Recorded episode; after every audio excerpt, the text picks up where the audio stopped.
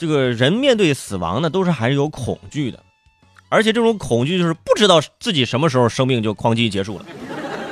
而接下来的这一点呢，这大家好好的听一下啊，可能对各位这有所帮助啊。在朋友圈刷到说，最近呢，斯坦福大学的这个研究人员呢，已经将这个人工智能啊用于预测病人何时死亡。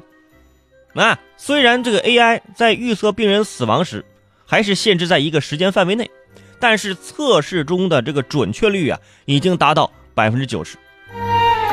目前这一技术还没有应用到医院当中啊，研发人员呢希望在推广到医院之前呢，能做出更多的改进。啊，咱们还改进什么呀？难不成非要提高到百分之百呀？你这玩意儿，本来没死，让你吓死了，你说？以前我们说要相信科学，相信技术，谁知道这 AI 技术哎开始相信玄学，开始算命了。你看，你这不是在抢街头大仙生意吗？是不是？而且你走在街头，大仙都是说：“哎呀，看您面有福相啊，要不要五块钱算一卦呀？是吧？”AI 根本不跟你客套，直接显示预计死亡日期为几年几月日，就是是吧？要是我当场能把这个设备给砸了，小样，你你你你算我还能活多久？我呀，你咋不知道今天死期是你呢？是不是？我把你砸了。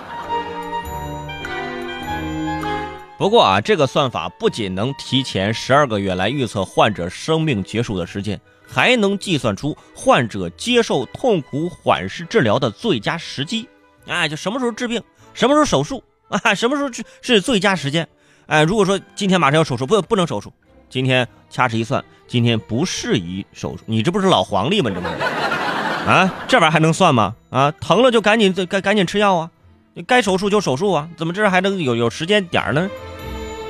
除此之外，研究人员也希望这个 AI 的系统啊，能够为这个到这中末期的这个疾病啊的这个住院病人提供更好的临终的关怀。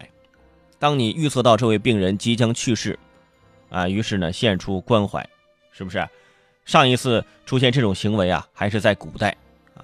这个官府的牢狱里面啊，突然有人提进来好菜好酒，啊，好好吃这一顿啊，就可以上路了啊！你看看，你这种临终的关怀，在历史上真的是源远流长。我跟你说，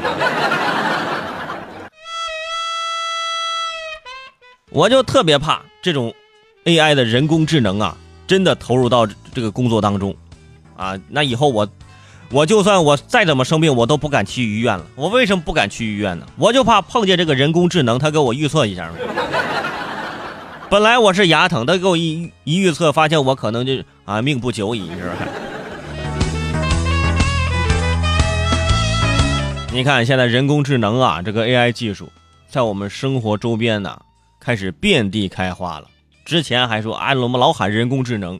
就觉得人工智能只是一个阿尔法狗，只会下个围棋。你开玩笑，真的是现在一哎，把你陷入到围城了。现在，你身边所有的啊，都可能会实现人工智能。所以说，还是那句话啊，好好工作，好好努力吧，指不定哪天你的工作被机器人代替呢啊。